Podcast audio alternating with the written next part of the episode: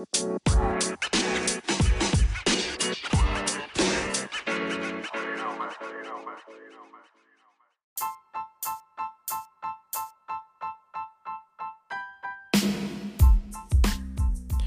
dia, queridos ouvintes.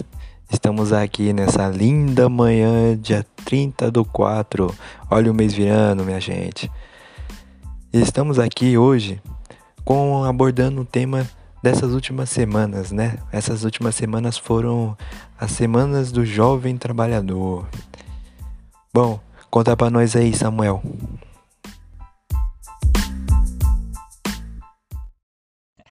É isso aí, pessoal. Bom dia, Will. Bom dia para todo mundo que tá aí ouvindo a gente em mais um dos nossos Duocast. Para quem não me conhece, eu sou o Samuel e a gente tá aqui hoje para abordar um tema muito específico. Na verdade, esse tema foi a ideia de um dos nossos ouvintes que mandou uma pergunta pra gente. Esse, esse ouvinte foi o Cauã Persiliano. Bom, o Cauã, ele explicou pra gente que tá estagiando recentemente, começou agora em 2021 e ele quer entender um pouco mais sobre o estágio. Ele quer saber um pouco melhor a respeito do assunto e é lógico que a gente não podia deixar esse tema para lá e não falar sobre isso. Então a gente convidou quatro pessoas para abordarem esse tema para a gente, para responder as perguntas que o Cauã mandou para a gente. Bom, vamos parar de enrolação e vamos pro Fala Jovem de hoje.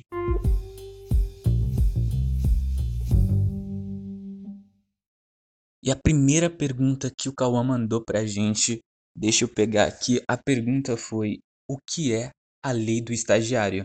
E eu queria que você, Stephanie, respondesse pra gente o que, que é essa lei, como que ela funciona. Fala um pouquinho pra gente sobre ela, por favor. Olá, William. Olá, Samuel. Tudo bem? O que é a lei do estágio? Apesar de ser uma atividade antiga, o estágio é atualmente regulado pela lei de número 11.688 busca garantir os princípios existentes por trás dessa modalidade conceituada no artigo 1 da lei como ato educativo, supervisionado, desenvolvido no ambiente de trabalho e assim vedar práticas consideradas como exploração de trabalho. Bom, e agora que todo mundo já tem um bom entendimento sobre o que são as leis, Eliel, fala pra gente um pouco sobre o que, que são as modalidades. Olá, William, Samuel, vamos lá. Existem duas modalidades de estágio, que são o estágio obrigatório e o não obrigatório. Obrigatório é uma atividade que pode ser realizada em um ambiente de trabalho pelos alunos que cursam o ensino superior. Aí, no final dessa atividade, ele receberá o diploma. É, resumindo assim, é, é uma vivência prática, né, no qual o estagiário aprenderá muito, é, podendo se agregar para a sua carreira. O estágio não obrigatório, ele é opcional, pode acontecer livremente e não faz parte da carga horária padrão do curso. Certo, a gente já está se encaminhando para o final do nosso do cast de hoje.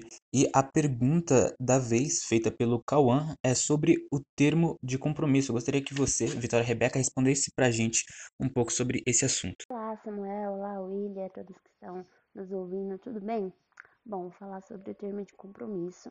O estágio não pode atrapalhar o estagiário na sua instituição escolar, ok? Dados de identificação das partes, com identificação de cargo e função do supervisor do estágio, da parte concedente e do orientador da instituição de ensino. Responsabilidade das partes, área e objetivo do estágio, plano de atividade, jornada, horário de realização do estágio, benefícios como a bolsa auxílio, vale transporte e concessão de benefícios também.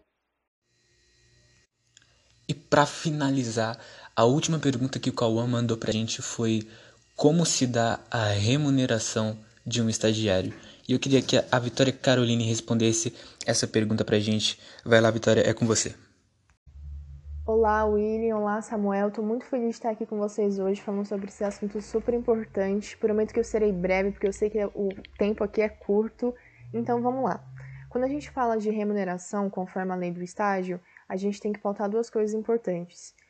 Quando o estágio ele é obrigatório, a remuneração é facultativa, ou seja, de, a gente está falando de estágio não remunerado. Agora, quando o estágio não é obrigatório, a instituição, a empresa tem algumas formas de beneficiar esse estudante.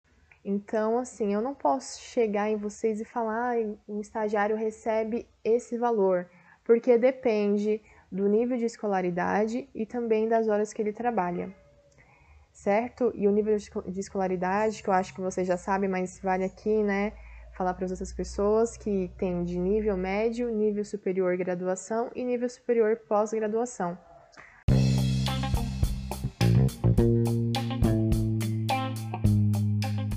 É isso aí, pessoal. Esse foi o nosso Duocast de hoje. Eu tenho certeza que se você não tinha nenhum entendimento sobre estágio, agora com certeza você está dominando sobre o assunto. Bom, eu gostaria de agradecer, cara, ao Cauã por ter mandado essas perguntas pra gente, porque foi ele que fez com que esse Duocast de hoje acontecesse. Agradecer a todos vocês que acompanham a gente, que tá sempre por aí ouvindo a gente nas plataformas digitais. E é lógico, agradecer a vocês a Stephanie, ao Eliel, a Vitória Rebeca e a Vitória Caroline por ter cedido esse tempo e vindo até aqui responder essas perguntinhas pra gente. Bom, é isso pessoal. Vejo vocês na semana que vem pro nosso próximo Fala Jovem.